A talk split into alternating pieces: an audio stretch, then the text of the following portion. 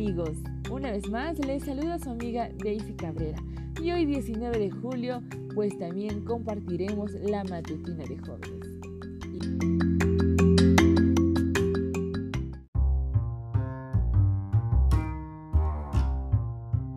Y como siempre iremos primeramente a nuestro texto bíblico. Y pues el texto se encuentra en Salmos 119.9.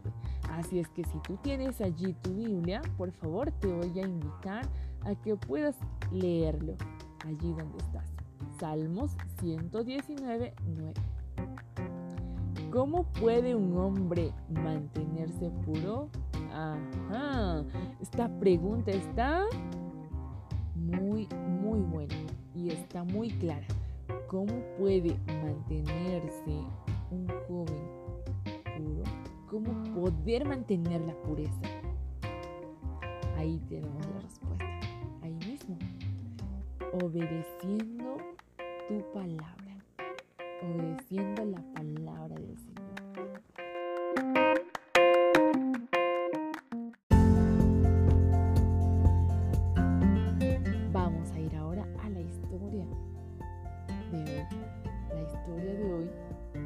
acerca de un hombre llamado José Lister. ¿Habrá algo más limpio que un hospital? Los que allí trabajan lavan, desinfectan y esterilizan las 24 horas del día.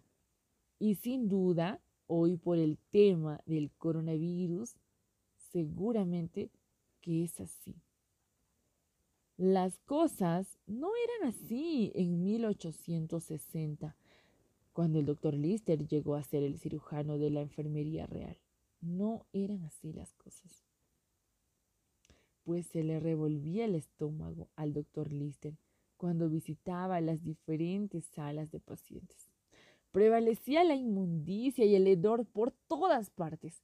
Enfermos afiebrados yacían en cáteres asquerosos y sus heridas supuraban pus. Nueve de cada diez pacientes morían de envenenamiento de la sangre o de gangrena.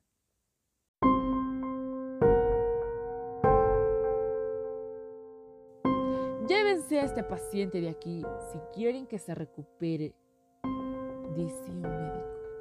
Llévenselo a cualquier parte, a la escuela, a la iglesia o al estadio, pero no al hospital, porque allí será su tumba.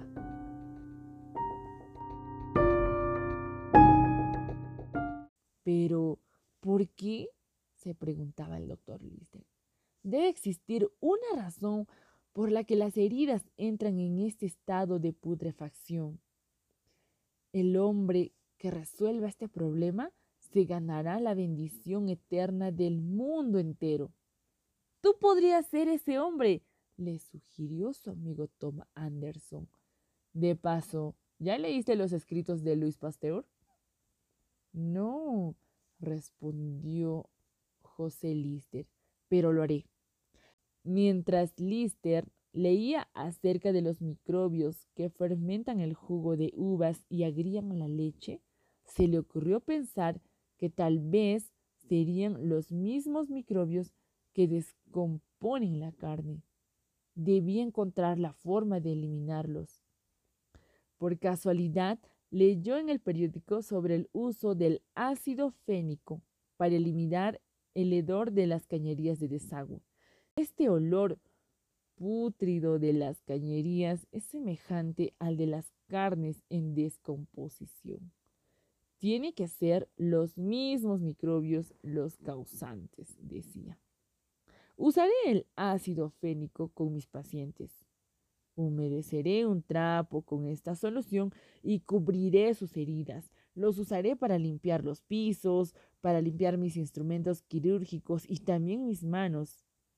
Así eliminaremos a estos microbios, decía el doctor José Lister pues su plan dio resultado.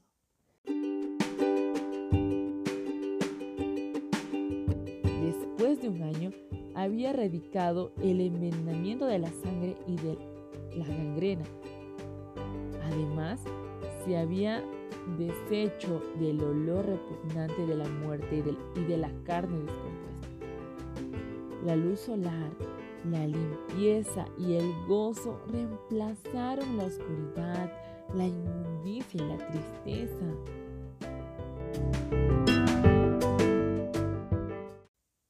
Pues nuestros corazones son como este hospital antes de que llegue José Lister y el ácido fénico. Así estaban nuestros corazones, llenos de inmundicia. Pues si así está, así está el corazón del hombre. ¿Cuál será el antiséptico que usará para limpiar, para purificar, para desinfectar todo ello? Pues ahí tenemos un manual que Dios nos dejó la Biblia.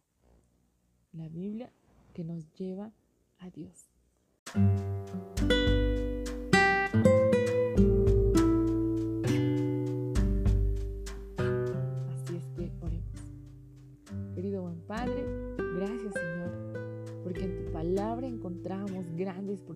Grandes enseñanzas, Señor.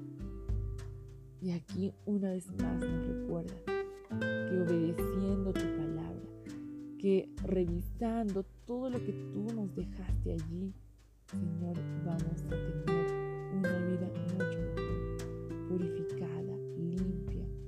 Y queremos que así sea.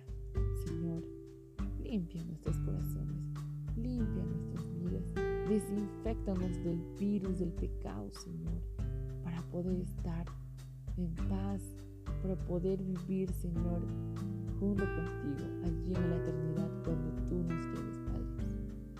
Señor, hoy entregamos nuestros, nuestros corazones en tus manos para que tú puedas moldearlos y hacerlos mejor cada día. Pues rogamos estos favores en el nombre de Cristo Jesús.